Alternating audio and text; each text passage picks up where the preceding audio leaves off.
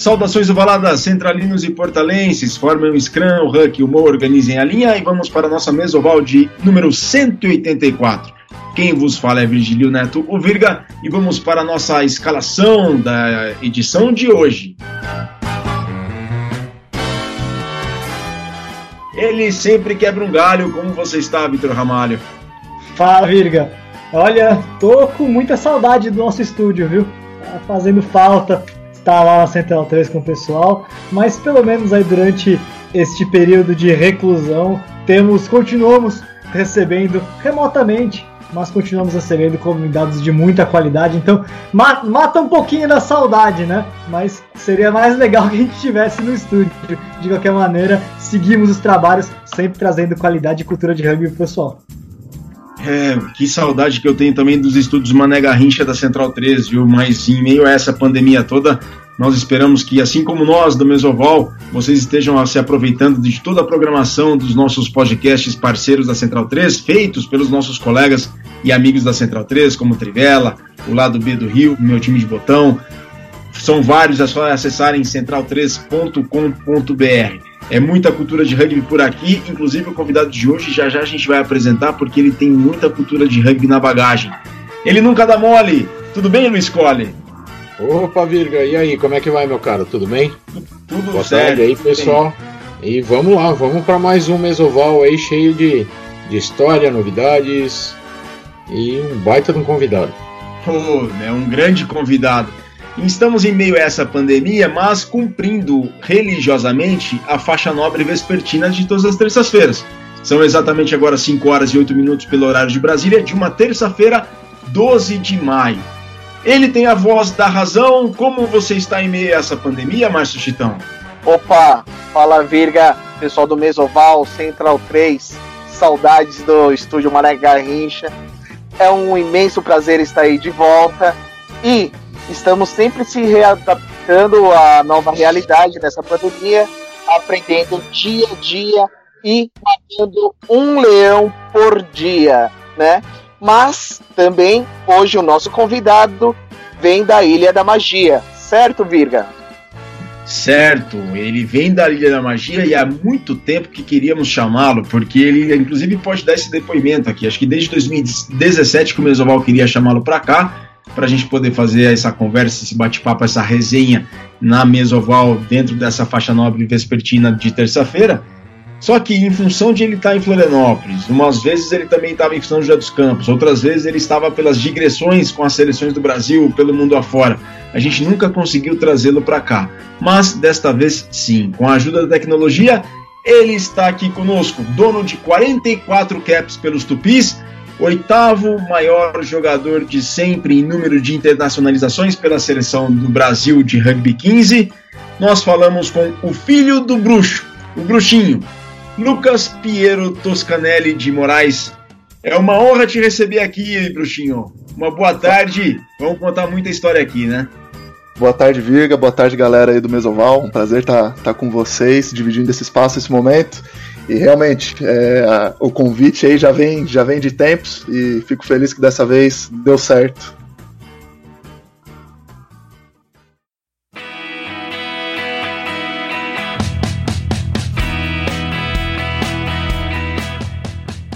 Ô, Bruxinho, esse apelido e o fato de você ser filho do bruxo, que foi da seleção brasileira, que é um cara querido por todos no rugby do Brasil, onde se fala o nome dele, o pessoal tem boas lembranças. Pesa? Pesou para tua carreira? Pesa ter sido filho do, do bruxo? Olha, eu não digo que é um, que é um peso, mas sim é. Eu, eu me sinto bem, bem orgulhoso, na verdade, de, de à medida que cresci, na verdade, o pessoal até me chama de bruxo, né? Difícil alguém me chamar de bruxinho ainda, porque eu, eu entrei no rugby muito novo e, e já novinho eu recebi esse apelido dos meus colegas de time. E eu fico muito contente, na verdade, de ter, ter o apelido do, do meu pai, porque é uma figura aí e, icônica no, no, no, rugby do Brasil, né? Talvez talvez seja o grande campeão dos terceiros tempos, meu pai tá, tá em todas. Então eu fico muito contente, cara. De verdade, fico muito contente. Bom, eu tenho uma história para contar particular, eu vou abrir um parênteses aqui, mas o teu pai, muito antes da gente se conhecer, Bruxinho, o teu pai teve um papel muito importante para mim, assim, teve um momento da minha vida assim que ele entrou, que ele falou algumas coisas para mim que foram muito importantes, e eu nunca vou me esquecer, você sabe muito bem disso. Bom, eu na minha graduação de faculdade estudei com eu tive, eu tenho uma amiga, a gente, nós estudamos juntos, e essa, e essa mulher veio a ser esposa do primo do Bruxinho, lá em Belo Horizonte, a Cris. E pelo fato do, da gente fazer o mesmo curso, toda sexta-feira a gente encerrava a semana no Boteco do Geraldinho, que era numa das ruas lá do Dom Cabral, atrás da PUC Minas Gerais, da PUC Minas, campus do Coração Eucarístico.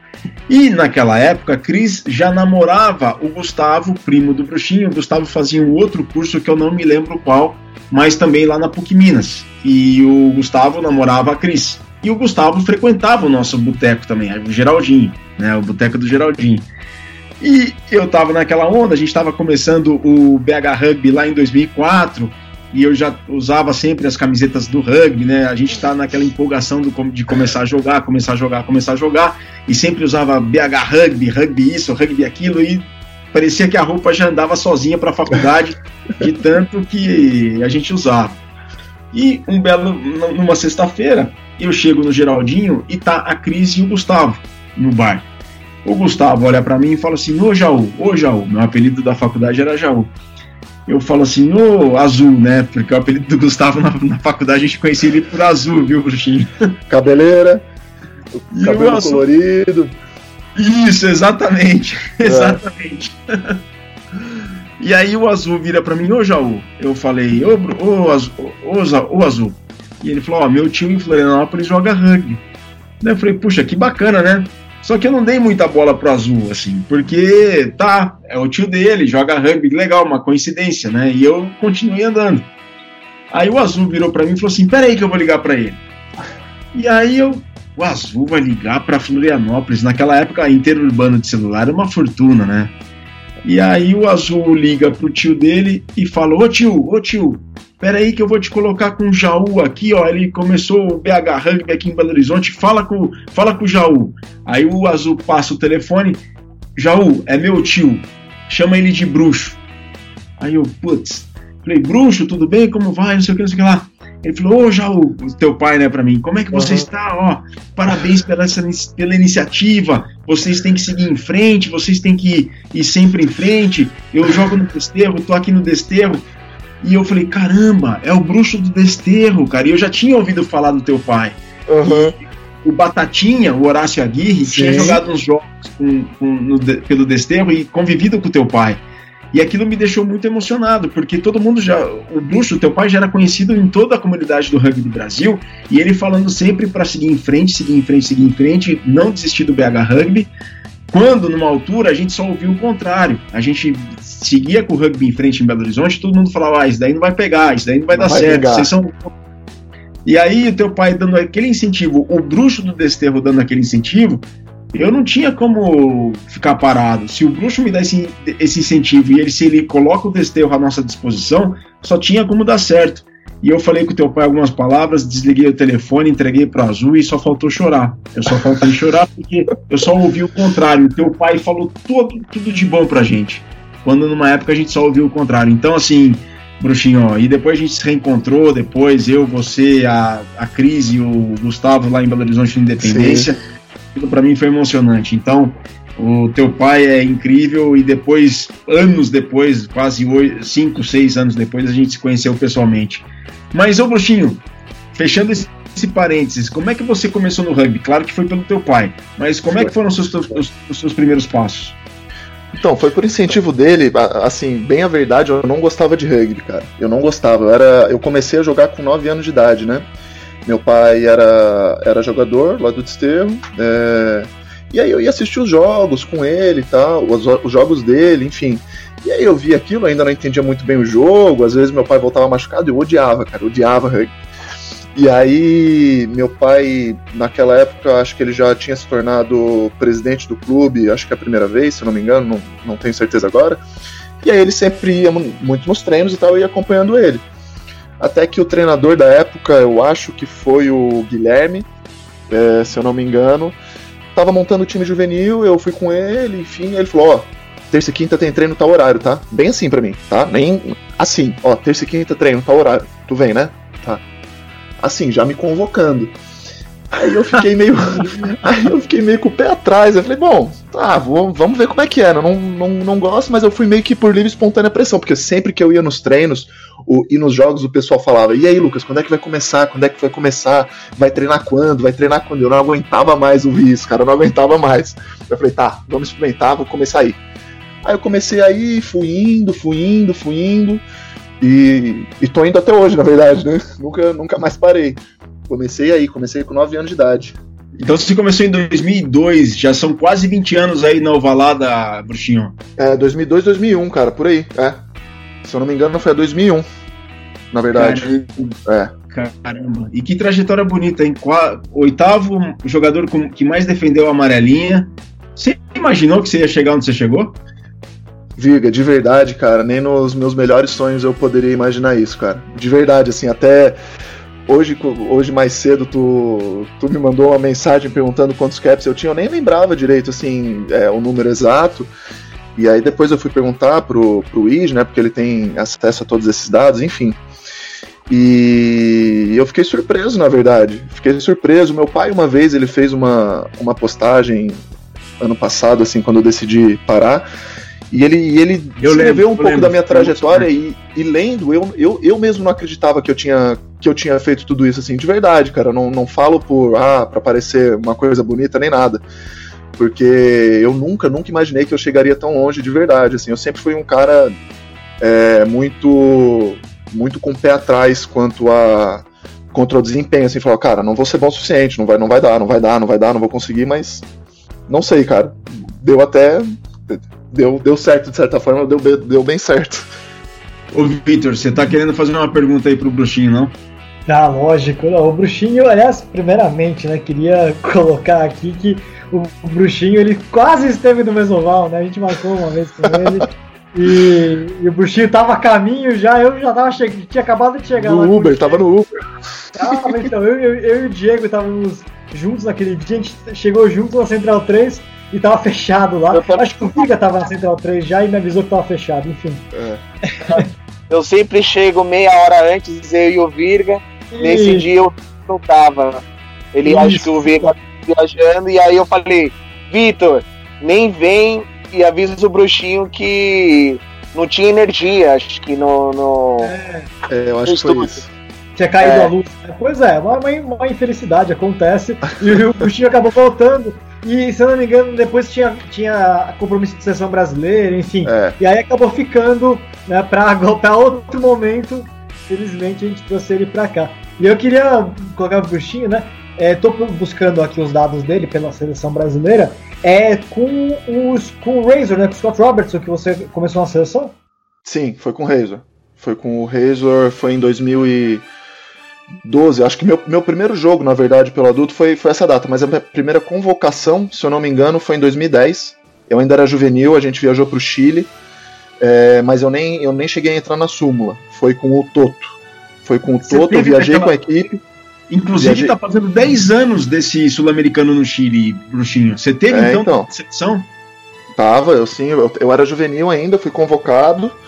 E mas enfim, fui para fui para ter experiência assim, né? Nem, nem cheguei a botar o uniforme, mas mas essa foi minha minha primeira experiência com, com a seleção adulta em 2010. E aí com o Razor foi, ah, peguei aqui foi o jogo contra o México, né? Em São José. É, como é que foi essa, essa sua volta, portanto, já que você tinha sido convocado antes para a seleção? É, como é que foi esse início? Porque é um momento, inclusive, que o sistema, o sistema nesse período todo teve muitas, muitas, muitos jogadores importantes, o Ige, o Nativo, enfim, né? Mas como é que foi esse momento de você entrar de vez ali na seleção e, e começar a pensar naquilo que você queria com a seleção? Porque afinal de contas, você é top 10 aí de jogadores que mais vestiam a camisa do Brasil nesse período de 2013 aí 14, 15, 16, você joga quase todos os jogos do Brasil, você tá titular lá, escalado, né? Foi fazendo cap atrás de cap. Como é que foi esse início aí da sua entrada na seleção? Cara, foi muito. É, é uma mistura de, de sentimentos, assim, porque a gente cresce eu pelo menos cresci tendo um monte de cara como ídolo, né? Como, como espelho, assim, olhava pros caras e falava, putz, eu quero. Esses caras jogam muito, eu quero jogar que nem eles, quero, quero ser que nem eles, não sei. Coisa, coisa de, de juvenil, assim, quando tem, tá se espelhando em alguém, né? E quem que eram eles, Bruxinho? Ah, cara, do meu clube ali, acho que o primeiro nome que veio na cabeça é o Ige, né? Acho que pra maior parte do, do Brasil aí, o Dani também era um cara que, que tava que estava sempre sempre na seleção, eu me espelhava muito nele, dos outros, dos outros países, dos outros, dos outros clubes, lembro que eu me espelhava muito no Diegão, no Moisés, no Tanque, o Alemão, é, o próprio Portuga, essa galera toda, eu olhava os caras jogando e falava, cara, é, os caras são, são desumanos, assim, né, os caras são de outro planeta. E aí, de repente, é, tá prestes a entrar em campo, vestindo a camisa da seleção, um negócio para valer, cantar o hino, é, é uma emoção assim muito, muito grande, cara. É até difícil descrever como é que é, uma mistura de, de medo com felicidade, com insegurança, com vamos aí, é, é um pouco de tudo ao mesmo tempo, assim. Aliás, só fazer uma correção aqui, acabei de ver 2012 é o primeiro do Bruxo que tá aqui na lista é. aqui, com o Razor contra o Chile, né? Isso, então, acho que foi isso. Cara, aí tem uma sequência muito louca aqui, porque a gente pega, olha, de de 30 jogos seguidos da seleção que eu tenho aqui certinho minha, no meu registro, entre 2012 e 2016, cara, acho que você só não jogou dois, três. Todos os outros você começou como titular, um negócio impressionante. Impressionante. E, é. e, como, é que, e como é que foi, né? É, é, é você começou né, entrando né, com essas referências todas, mas é, você pegou um momento que a seleção vinha fazendo planos para né, crescer. Você pegou esse início de projeto com os neozelandeses, né? E Sim. havia muita, muita questão com relação, né? A, as, quais são as posições que o Brasil é, é, carente, né? E você se fixou numa posição importante que é a segunda linha, né? É, isso aí foi até uma curiosidade, porque antes disso, é, estava entrando no período do ciclo olímpico e tal, e eu acabei, até por incrível que pareça, eu fiz algumas participações também na seleção de Sevens, né? Fui, viajei para Nova Zelândia, joguei jogos universitários na Rússia, enfim. E aí é, teve um período que eles decidiram fazer uma divisão, assim, eles falaram, ó, oh, vai ter uma parte da seleção que vai ser só de Sevens e uma parte da seleção que vai ser só de 15. E aí eu fiquei meio assim, não sabia muito no que investir, no que me tentar não sabia muito onde eu ia ter mais, mais, mais chance, né? E acabei decidindo ir para para de 15. E na verdade, a escolha da posição eu nem escolhi muito, assim, é porque a, a disputa ali era muito, muito acirrada, cara. Tinha, tinha Ige, Nick, Diegão, Matias e companhia ali é, na terceira linha, então era uma posição duríssima, duríssima para se conseguir uma vaga. E Cara, eu, eu conversei com, com o Razor, ele, ele gostou do meu jogo e ele quis me dar uma. quis me dar uma. uma, uma chance ali na segunda linha. E de verdade, eu acho que se não fosse por entrar nessa posição, acho que eu nunca teria chegado onde cheguei, assim. Porque. Cara, eu sou um cara de 1,87 de altura, velho. E, e tô jogando numa posição que os caras com menos de 1,95 não jogam. É, então, o Paganini tem 2,4, eu acho, né? É... Não, não tem não. Foi o Paga que falou esse, foi esse dado, né? Pagar, vou te dedurar, hein? e aí. E, mas, aí.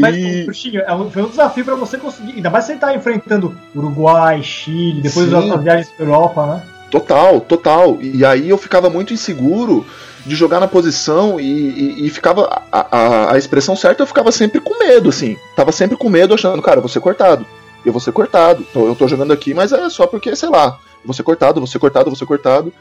E aí, o que, que eu falo? Cara, eu não posso crescer. Não crescer eu não consigo. O que, que eu, eu preciso compensar em alguma coisa, cara? Aí eu comecei a treinar parte física, enfim, fui treinando outras coisas para ver se eu conseguia compensar, cara. Mas eu, eu, de verdade acho que se eu não fosse, não tivesse na segunda linha, cara, eu nunca ia ter essa mentalidade, ou talvez tivesse desenvolvido ela muito menos de. de. de não estar tá na zona de conforto. Porque essa é a verdade, nunca tive na zona de conforto. E como é que é não conviver na zona de conforto todo esse tempo aí, bruxinha? É você ficar no limite o tempo todo? Você não ficou desgastado? Você não ficou Cara, o que, que passava pela tua cabeça? Porque era uma instabilidade tremenda. Como é que é conviver Total. com essa instabilidade? Cara, é... é um depoimento do Buxinho muito importante, né? Porque a gente está vendo como foi sendo construído, né? E, e os desafios que foram sendo colocados para os jogadores, e o Buxinho conseguiu lidar isso muito bem, né? Porque ele emendou uma sequência muito grande de jogos com a, com a seleção, né? E nessa de se superar sempre, né? É, então, é, cara, é uma é, é pressão, assim, é uma pressão muito grande e uma pressão que muitas vezes era eu mesmo que criava na minha cabeça, né? Às vezes, é, na disputa ali entre a posição eu até que estava tava bem em relação aos, aos, às outras pessoas que estavam ali comigo disputando a posição e tal, mas na minha cabeça eu era sempre o último, eu era sempre o pior, eu era sempre o mais baixo, então eu precisava sempre fazer mais, sempre fazer mais fazer mais. Então, por um lado, isso me ajudou muito, mas por outro, sim, desgastava bastante, né? Cabeça é, trabalhava demais, trabalhava demais. Luiz Cole. É, então, eu até ia fazer um comentário aí que assim, é, é, Bruxinho, ainda bem que você não tentou ser primeira linha, porque você não ia conseguir, hein? Cara, primeira linha você não ia conseguir. não deixa o Ige ouvir isso, cara, porque olha, no, no, nos anos nos anos finais muito... aí. nos anos ah, finais acho, tem uma história boa disso aí. Sabe? Eu acho que seria. Claro que hoje a gente vê no rugby aí muitos, muitos pilares, muitos hookers aí sendo trabalhando muita mobilidade, mas você criou essa mobilidade na para jogar com o segunda linha. E como você falou, você vivendo no limite e você se desenvolvendo do jeito que você teve que se desenvolver, eu acho que foi isso que isso que te assegurou tantos jogos seguidos uhum. é, na seleção. Falando de tantos jogos seguidos, é, conta para nós aí um, um jogo assim que te deixou assim arrepiado por você estar lá no jogo, assim. Seja por algum. Eu, eu acharia bacana você ter uma conquista no jogo, assim, algo, algo assim, que você acha que, cara, esse jogo valeu porque eu consegui fazer isso, eu consegui ajudar o time dessa maneira. Conta pra nós, como é que foi isso daí? Então, eu, eu sempre fui um cara que é, nunca, nunca fui um jogador, na verdade, que se destacou assim em pegar bola, fazer o try, fazer aquela jogar bonito. Sempre fui o cara que tava assim, aparece uma foto, eu sou a minha chuteira, eu consigo falar, olha eu lá, uma chuteira. É, então eu sempre trabalhei meio que limpando trilho e tal. Então uma forma que eu sempre tive, sempre tive não, de, depois que nesse período aí, vamos dizer, o período pós pós Rodolfo aí que que a gente passou a ter analista de vídeo e tal, uma, uma das formas que eu sempre avaliei assim meu desempenho, que eu sempre gostei muito de, de, de me comparar e falar, ó, oh, esse jogo eu mandei bem, esse jogo eu fiz aquilo, aquilo, aquilo outro, é, foi pelas ações em jogos, assim. Então eu ficava bem contente, é, eu ficava me comparando com os outros da minha posição, e quando eu via assim, ó, eu consegui dar mais start, consegui limpar mais huck, consegui. Aí eu ficava contente. Mas uma, uma conquista que não seja assim nesse, nesse sentido, é que são tantas, cara. Ser campeão sul-americano foi uma coisa tão boa. Ganhar do Chile a primeira vez foi muito legal. Ter uma experiência bacana quando a gente era juvenil em 2009. Nosso primeiro sul-americano A, a gente tinha recém sido campeão do sul-americano B aqui em São José dos Campos. E fomos jogar o sul-americano A. E aí, nosso primeiro jogo, um dos primeiros, a gente jogou contra o Chile. E a gente perdeu de 9 a 0. Isso aí deu um ânimo tremendo pra gente, porque os caras não marcaram atrás, fizeram três penais. Então tem algumas passagens dessas assim que são, são bem marcantes, mas de verdade é meio difícil, eu não consigo falar, ó, essa aqui foi A. É, eu tenho algumas, assim. Pô, cara, que massa. Foi uma? É, é, que massa, porque é, a gente fala, né? Forward é, é, equipe mesmo, né, cara? É, difícil. Ah, tirando um, os terceira linhas, né, que conseguem aparecer mais tal. Mas bacana, bacana que, que você vê dessa maneira essas conquistas aí. Valeu.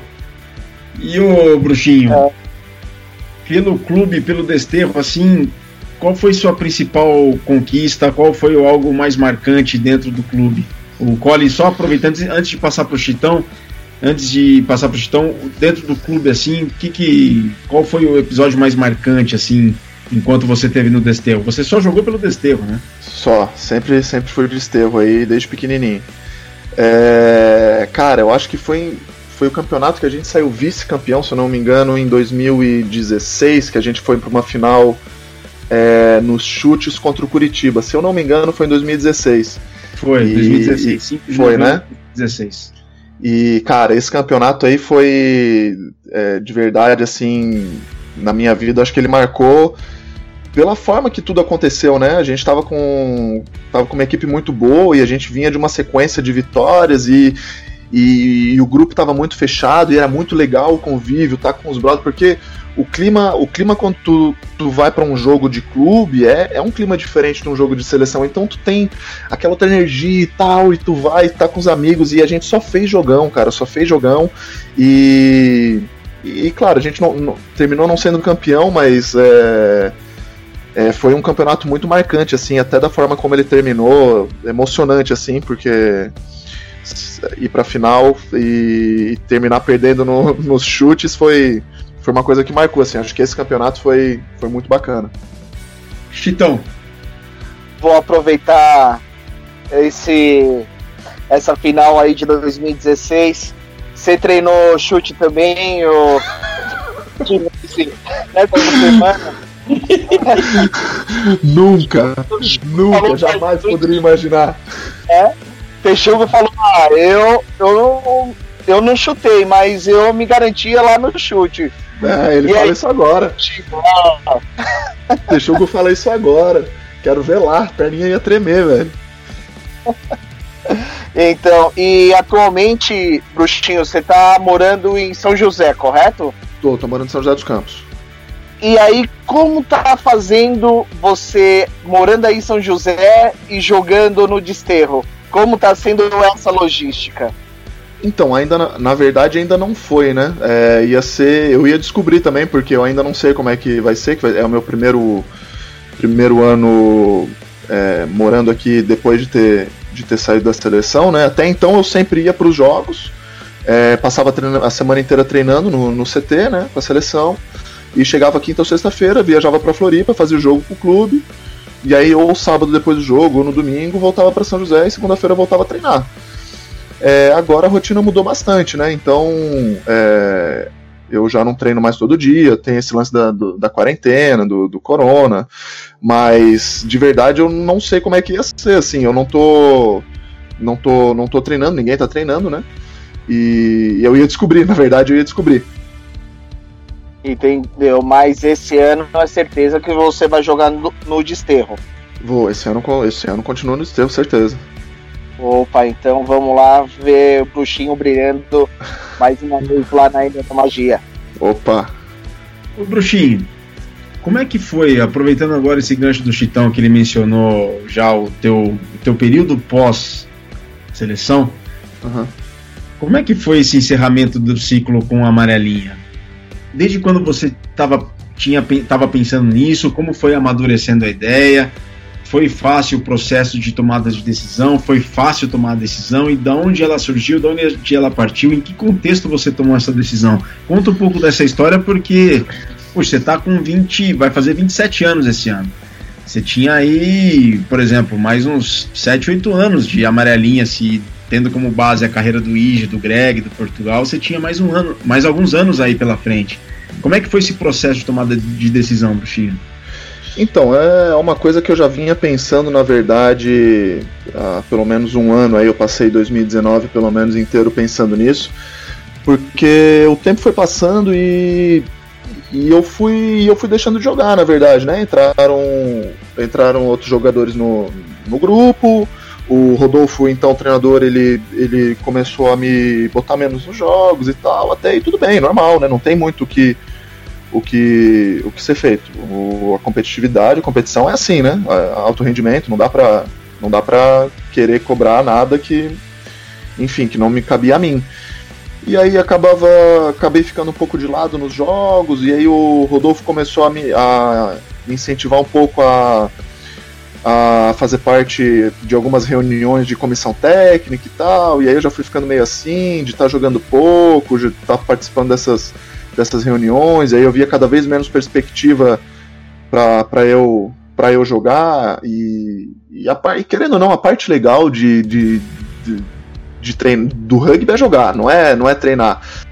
E enfim, e aí por não tá, não tá mais jogando e não ver perspectiva de, de, de mudança disso, é, não, não, não seria nada, eu não conseguiria fazer nada a mais, assim, além, né? Porque eu nunca tive tão bem fisicamente, foi até até um, um, um, negócio assim que eu, eu, terminei minha carreira, a gente fez uns testes físicos eu nunca tive tão bem fisicamente na minha vida. Mas uma coisa que eu não consigo é ser mais alto. Eu não consigo. E, enfim, eu tenho outros, vários outros é, coisas como, como jogador que eu, que eu que tem outros jogadores melhores que eu. E, e aí, por, pelo treinador não estar tá mais me colocando tanto para jogar e tal, acabou gerando isso na minha cabeça. Falei, cara, vou ficar nisso até quando? Tô começando a ficar velho. É, comecei a pensar no meu futuro, assim, né? E aí, até conversando muito com o Ijo, o Ijo sempre me ajudou muito, assim, nessa, nessa questão é, o que fazer, o que, que tu vai fazer, vai continuar, vai mudar de posição, não vai. Até jogar na primeira linha, falando aí pro Cole que ele, que ele tinha falado, até jogar na primeira linha surgiu essa possibilidade, mas é uma coisa que eu, eu não queria, eu não, eu não me vejo, não, consigo, não conseguiria, não tenho estrutura para isso. E aí, cara, eu, eu pensei assim, acho que não adianta mais insistir numa coisa que eu não vou não vou conseguir mais desenvolver o negócio e, e, e, e além, né? Então eu achei melhor, achei melhor parar. Encontrou muita resistência, Bruxinho? Cara, eu encontrei.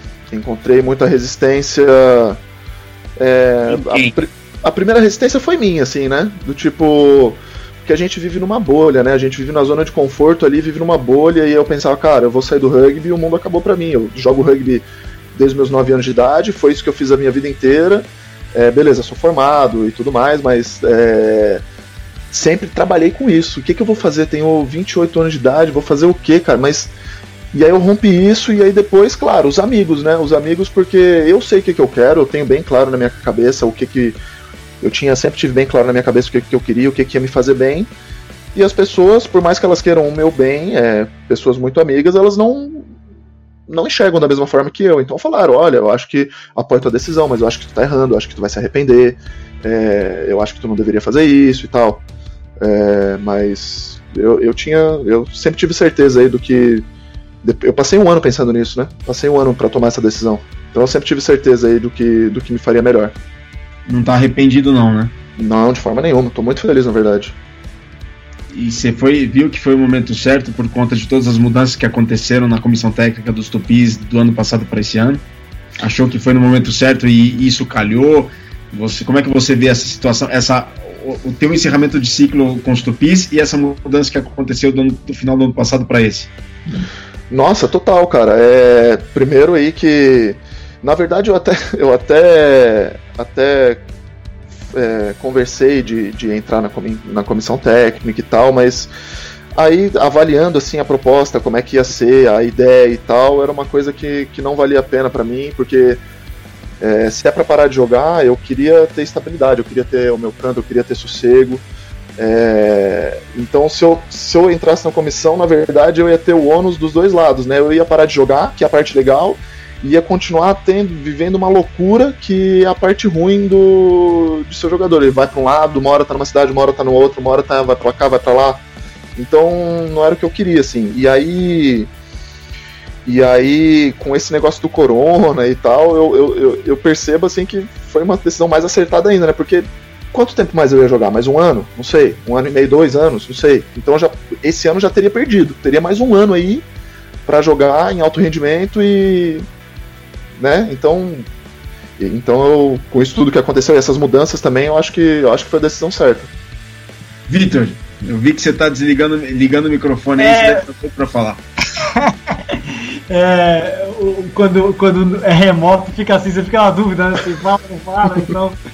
É, não, eu queria, eu queria dessa, dessa sequência né, pro Buxinho, né? Porque ele falou né, de, que ele terminou né, a, a, passagem dele pela seleção, essa história toda bonita que ele tem na seleção, no melhor forma física dele, né? E aí, então, a minha questão era para ele o que, que ele o que, que ele tem agora como objetivos, né? Porque o Desterro é um clube dos, dos, grandes clubes brasileiros, mas já tem um tempo, por exemplo, que não é campeão brasileiro, né? O Bruxinho passou pela, pela aquele, pelo título do, do Sevens, né? Que foi, aliás, eu lembro, magnífico aquele título, porque os jogadores, do, eu lembro do sistema o pessoal chorando em campo, né? Depois daquela é. vitória, porque foi, foi marcante para a geração, porque fazia tempo que o clube não era campeão brasileiro no, no masculino, né?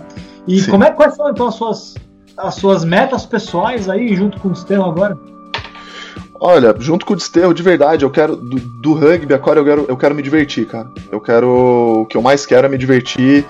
É, viver a essência do rugby e não, não ter o rugby aí como, como algo profissional que, que seja talvez às vezes pesado e tal. Então, cara, eu quero encontrar meus amigos em Floripa, eu quero ver minha família, eu quero jogar uma bola com eles, é, quero, não sei, se eles vão jogar lá em Curitiba, quero descer para Curitiba, encontrar eles, eu quero me divertir em relação ao clube, eu quero me divertir e, claro, ajudar eles da forma que, que eu puder, né? Que agora eu tô longe, não tem muito o que se possa fazer assim é, na mão na massa, né? Mas eu quero continuar sendo participativo aí, mas como, como jogador, cara. Eu quero eu quero ter o rugby para ser uma válvula de escape agora, me divertir, cara.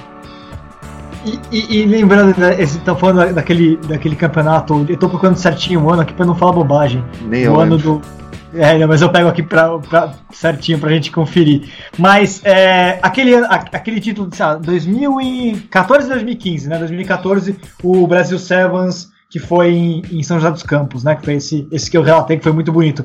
Foi talvez um dos, dos momentos mais é, marcantes para você com, com a camisa do, do Desterro? E aí eu já emendo a pergunta, e qual foi o momento talvez mais frustrante? Porque o Desterro terminou alguns campeonatos brasileiros aí falando de rugby 15, né? Muito bem, batendo na porta do título e acabou não conseguindo. Né? Então queria. Qual foi o momento mais emocionante e importante? Se foi 2014? E qual foi o momento que você ficou mais, puxa, né? Dava mais, a gente merecia mais? É, não, com certeza. Ganhar um título pelo, pelo clube é uma coisa. É uma coisa incrível, assim, e, e eu sempre tive muito essa vontade, né? Eu joguei, imagina, eu joguei no clube a minha vida inteira e até então não tinha título nenhum. E eu queria ganhar alguma coisa, eu queria levantar uma medalha, uma, uma taça, um troféu, ganhar uma medalha, nem que fosse de Sevens. E aí eu fiquei, cara, eu, com certeza fiquei muito, muito contente. Muito contente, porque é, é numa menor escala, né? Porque é menos gente participando, enfim, mas ainda assim é o teu clube, ainda assim são teus amigos, ainda assim tu são, são pessoas que tu convive ali, que tu. que tu. Enfim, tá todo dia, tá terça e quinta com eles, é, treinando e tal, então foi uma coisa muito bacana. E acho que o momento mais frustrante foi também, foi esse momento de esse, esse vice-campeonato em, 2000 em 2016, porque é, a trajetória que a gente teve ali, eu, eu realmente acreditava que a gente ia ser campeão, assim, então é, foi um momento muito marcante, mas por outro lado também foi uma coisa muito frustrante, porque, porque eu achei que a gente ia ganhar. E é, o Desterro tinha uma máquina naquele campeonato. Tinha, até vou pegar certinho. Nossa, é, foi, uma, foi talvez as maiores campanhas. Eu fiz recentemente no portal, a gente fez uma lista, né? Uma all-time table, né? Juntei toda a pontuação de todos os, os, campeonatos brasileiros desde 2010, né? Quando começou a confederação. E o Desterro é o segundo colocado, se não me engano, só atrás do São José em termos de pontos somados nesses últimos 10 anos de campeonato brasileiro. O que é muito significativo, né? Aqui, ó, peguei. 2016 teve 62 pontos. Foram, foram em 14 jogos, 13 vitórias na primeira fase. É. O segundo colocado foi o Curitiba, 49 pontos. Né? Do 10 vitórias só, São José e Curitiba 10 vitórias. Era uma máquina aquele time, de qualquer maneira, apesar do, do vice-campeonato. É, como é que vocês conseguiram montar um time que foi tão vitorioso nesses nesse pontos corridos, pelo menos, né? Cara, acho que é, o desterro sempre foi. A gente sempre chamou de desterro balboa, né? Teve. Uma coisa que a gente sempre, sempre teve foi, foi a raça, né? Foi o culhão. E dessa vez a gente tinha, além do culhão da raça, a gente tinha peças, a gente tinha comprometimento da equipe, a gente, cara, a gente ia pro treino e o treino tava sempre lotado de gente, cara. Era, era muita gente treinando e todo mundo disputando uma vaga, porque todo mundo queria uma vaga para jogar. Então isso, cara, isso aí levanta o time, joga o time lá pro alto, cara. E além de ter peças, ter, ter, ter gente motivada nos treinos e ter, e ter a vontade, cara, não tem como não tem como parar uma equipe assim. A gente estava muito motivado, a gente tinha as peças certas e estava trabalhando muito, estava trabalhando muito bem assim. Até é, é, e, e, com certeza o pessoal que não entrava nessas súmulas é, foi de foi de total importância porque era uma competitividade grande nos treinos, porque todo mundo queria jogar. E então isso levou levou levou o nível lá para cima, né? Teve um vice-campeonato também do Desterro em 2010, né? Que o São José ficou campeão e o Desterro ficou vice. E foi também, era um timaço. E dentro dessa, desses anos todos do Desterro, além do Bruxinho, Ige, Dani, Região lá atrás, Regis Comoreto, o Rômulo Fedato, Grampola, os irmãos Peca Pedra, o Bolívia, o Bolívia, é Bolívia ou Boliviano, o apelido dele? Bolívia, Bolívia. Bolívia, que era a primeira linha, se não me engano. É. O Estevan Aguirre, filho do Batatinha, Sim. era uma geração que só tinha craque, né, Bruxinho? Sim, o irmão do Estevam, não, tinha, era uma galera assim. Era uma galera que jogava muito, cara. Era uma galera que jogava muito, assim. É, é, é o que eu falei, não tinha como, como dar errado. A gente tinha motivação, tinha as peças e tinha vontade. Então, é, não tem como dar errado. Não escolhe. Cara, eu tô aqui, assim, apreciando toda essa essa história do, do bruxinho, né? De esse parece se confunde um pouco com a história do tem uma grande participação na história do desterro é, na última década, né? É, a gente perguntou, né, a gente viu aí várias, várias coisas, participação sua no desterro. E assim, você só jogou pelo desterro. O que que, o que que você levou do desterro para sua vida pessoal, Bruxinho? O que que o que que é o sentimento do desterro na sua vida pessoal? Tem uma tem uma uma frase, cara, que é não sei se foi o Iji que criou, mas ele se apropriou muito bem dela, que é o esforço é a medida do homem, cara. O esforço é a medida do homem. E lá no Desterro, a gente nunca foi o clube que, cara, tem as maiores estrelas ou os jogadores é, de maior destaque, ou enfim, ou melhor estrutura, ou a mais, a, que tem mais grana.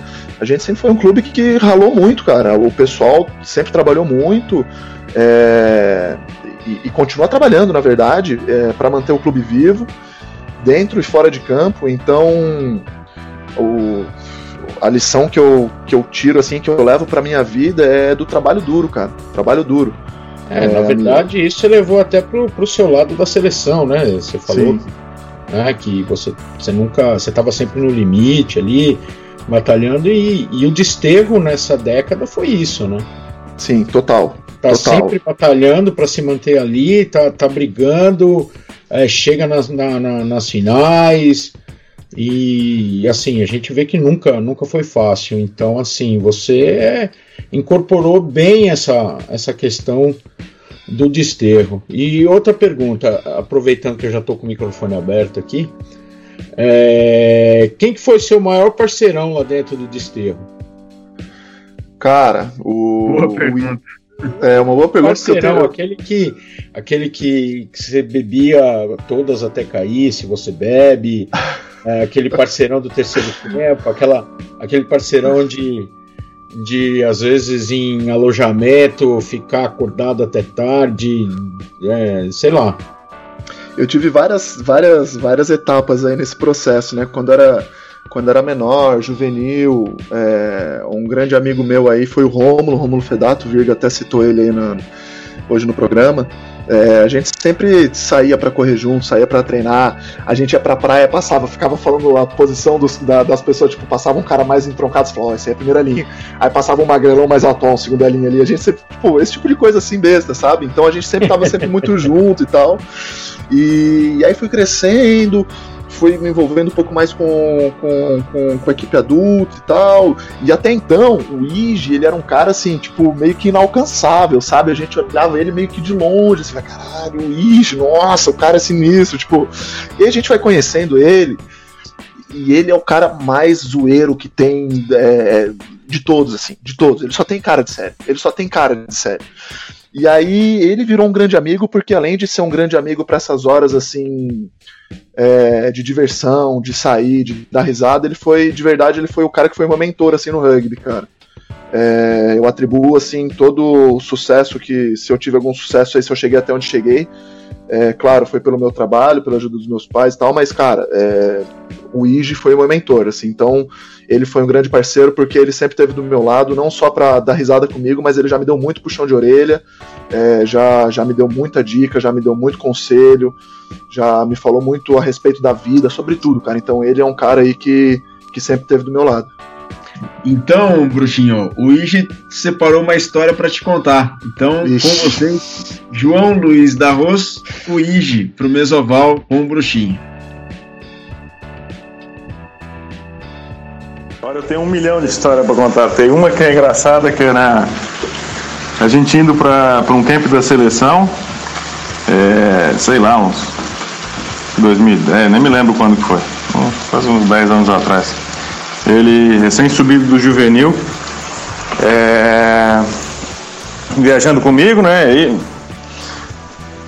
tiro uma vitamina C, a gente estava com a coisa do reforço da imunidade e tal, recomendação da nutricionista. Eu tiro uma vitamina C do bolso e boto na boca uma efervescente, boto na boca, ele olha e fala, caramba, assim mesmo? Tu come assim mesmo essa vitamina C? Eu falo, é. É, sim. É, não precisa de água, né? Ela. ela a, a gente hidrata ela com, com, a saliva e tudo. Ele, ah, tá interessante. Falei, tu quer uma? Ah, quero, quero. Aí pegou, pegou a vitamina C, né? Deu vitamina C para ele, não viu o que, que ele fez. Deu uns 20 segundos. Ele olha para mim e fala: ah, tô sentindo um mal-estar no estômago. Eu falei: como assim? Ah, não sei, parece que tá inchado. Falei: cadê a vitamina C? Eu com a vitamina C na boca ainda, né? Falei: cadê a tua vitamina C? Eu engoli, não era para engolir? tá louco. Eu ficou com aquela, aquele inchaço no estômago porque engoliu um, uma vitamina C, uma baga de vitamina C inteira. Ele vai dar risada dessa história. Ô Brutinho, conta mais essa história que você engoliu uma pastilha de vitamina C, cara. Cara, vocês têm que perdoar. Era juvena, juvenil, sabe? Não sabe muito bem o que faz, ainda tá aprendendo as coisas.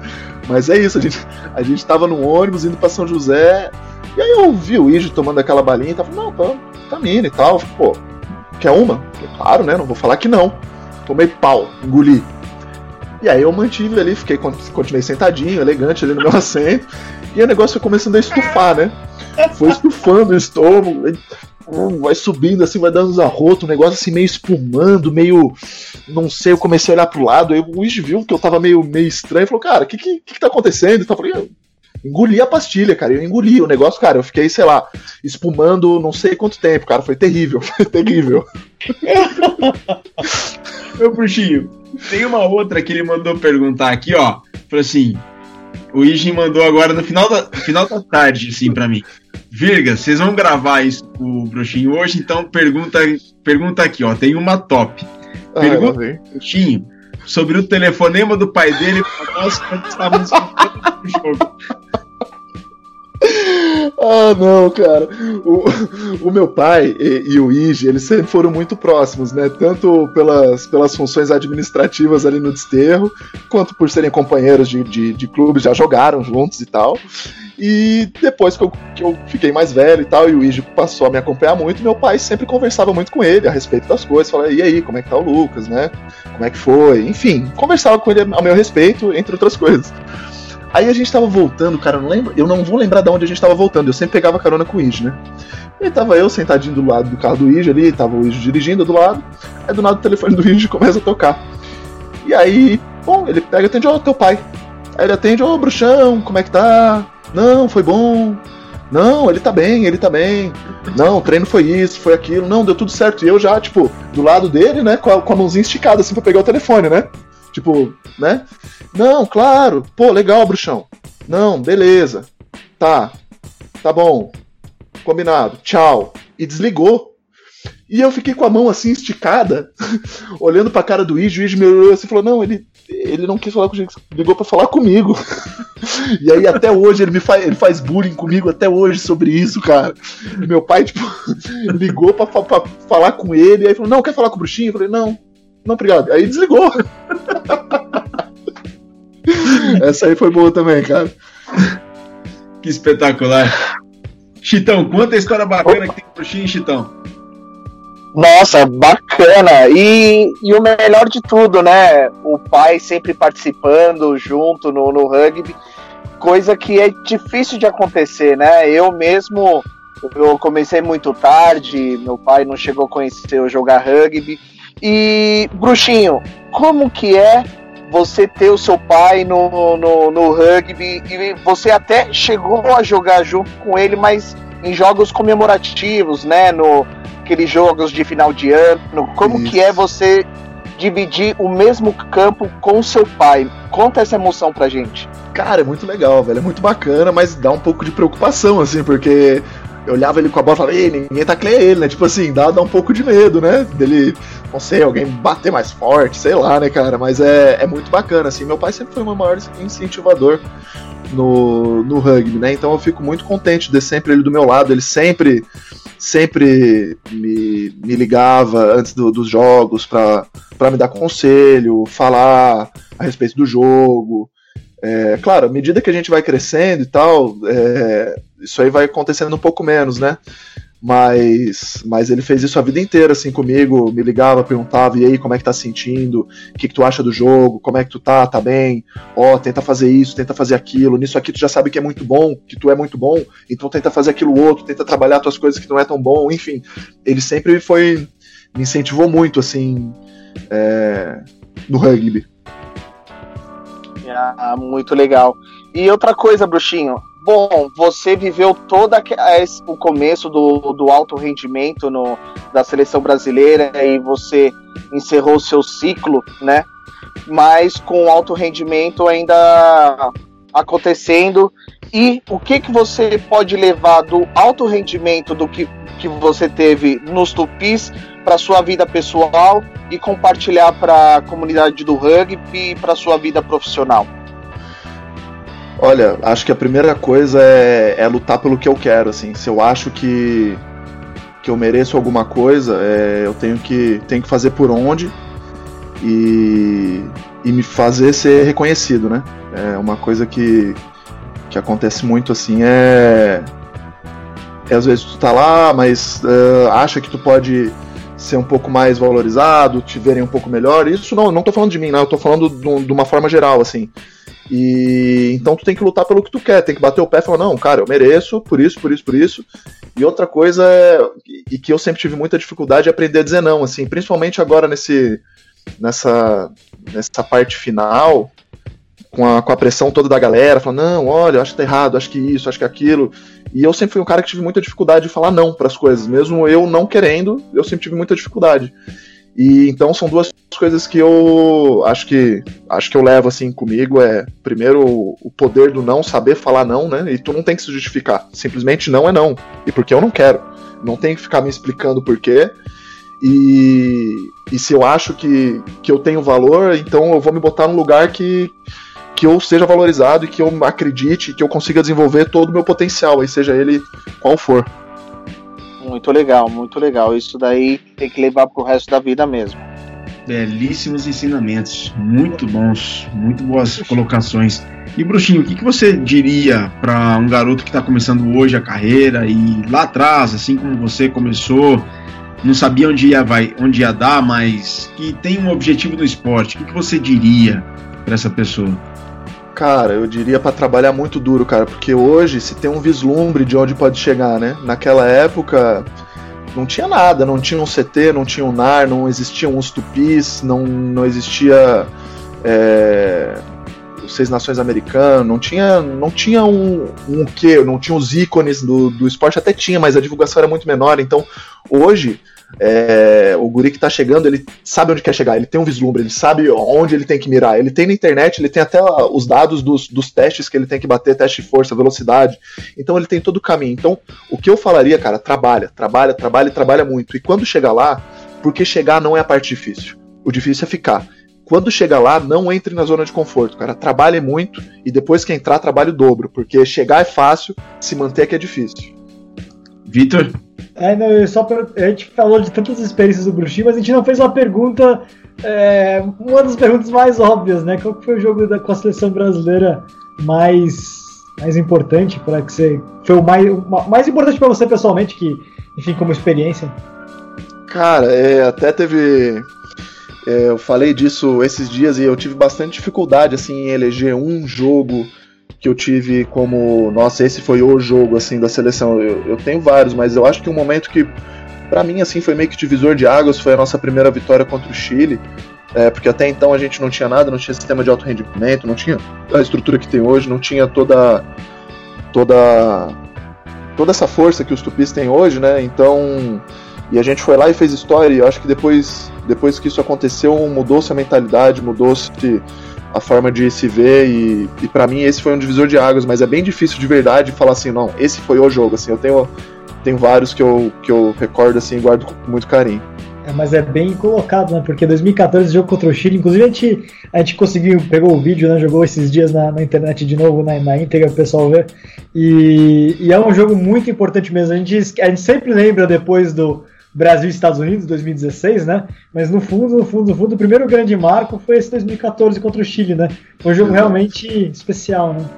Exato, exato. É, e, e sempre tem um gostinho, um gostinho é, um gostinho legal assim quando, quando ninguém acredita em ti, tu vai lá e faz, né? Então, todos esses jogos, assim, esse dos Estados Unidos foi muito bacana, é, primeira vitória contra o Canadá foi muito bacana, que então ninguém, ninguém acredita e a gente vai lá e faz. Então, se, todos esses jogos assim têm um gosto especial, acho que para todo mundo, né?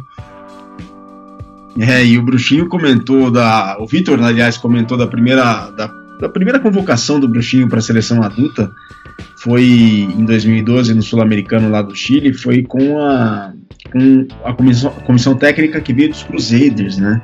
Isso. E já são. Já, agora em maio completam-se oito anos daquele sul-americano que foi no Chile, que apesar de o Brasil ter perdido o primeiro jogo para o Chile por 19 a 6, aquele jogo mostrou muito o valor da seleção brasileira que estava sendo construída naquele momento. Aliás, começou com o Toto quando ele assumiu a seleção brasileira, foi sendo construído ao longo do tempo e culminou com essa vitória, é, que a, a, culminou com essa seleção que foi galgando essas vitórias todas a partir de, do Chile em 2014 lá na Arena Barueri.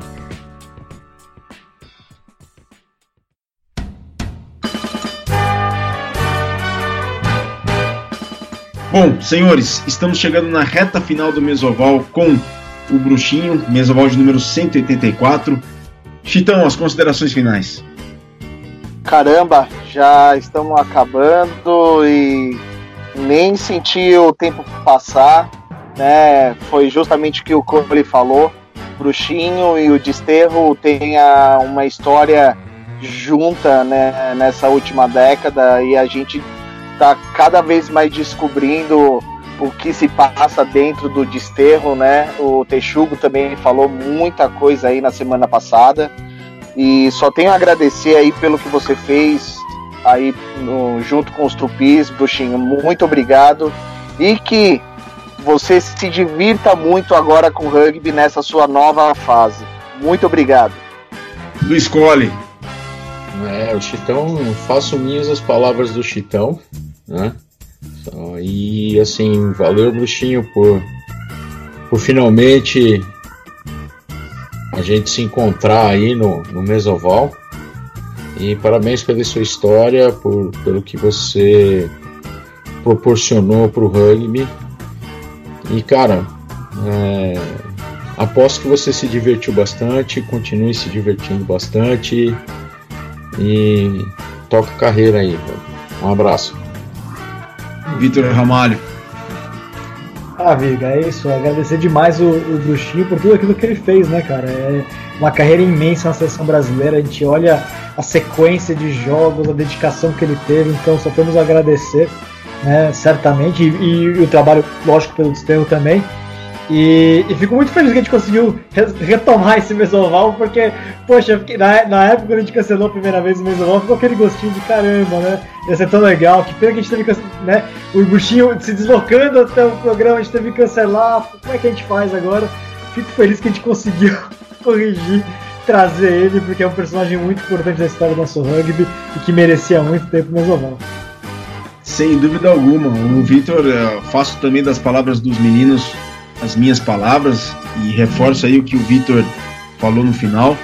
Era algo que a gente queria muito fazer, trazer o Bruxinho para o Mesoval, porque é uma das figuras mais importantes, um dos protagonistas do rugby brasileiro na última década. E a gente queria muito trazer para o Mesoval e compartilhar toda a história, toda a experiência que ele possui. Não só dele, mas que começou lá com o Bruxo há algumas décadas. Bruxinho, foi uma grande honra, muito obrigado, parabéns pela trajetória dentro de campo, fora dele também, como pessoa, como profissional, o seu estilo de vida, o seu mindset, tudo aquilo de positivo que você transmite, que você faz, que a gente acompanha nas suas redes. Parabéns pelo rugby que você é e com toda essa bagagem de cultura de rugby que você possui e transmite todos os dias. Muito obrigado, Bruxinho. Parabéns. Obrigado, galera. Obrigado pelo espaço aí. Muito, muito bacana ter esse bate-papo, falar um pouquinho aí da, da nossa experiência, dividir com, com a galera do programa. E não, pode ter certeza aí que vou. Não, não parei não, hein? Não parei não. Vou continuar me divertindo muito, jogando muito aí com, com o desterro pelos, pelos jogos aí do, dos campeonatos. Bom, o Júlio Muralha era para participar do programa, infelizmente ele teve um problema, um contratempo com um outro compromisso em que ele estava presente. Ele não pôde fazer parte da mesa nesta edição, mas ele voltará nas próximas. Antes do encerramento, uma menção honrosa ao Clube Atlético São Paulo, ao São Paulo Athletic Club, que dia 13 de maio, ou seja, amanhã, né? Estamos gravando no dia 12 de maio, no dia 13 de maio completa 132 anos de fundação. Então, um bem-aja, os parabéns ao Clube Atlético São Paulo, decano do esporte do Brasil e também decano do rugby do Brasil. Pessoal, a gente fica por aqui. Este foi o Mesoval número 184 com Lucas Piero Toscanelli de Moraes, o bruxinho, filho do bruxo. A gente fica por aqui, voltaremos numa próxima oportunidade. Saudações ovaladas a todos e um grande abraço.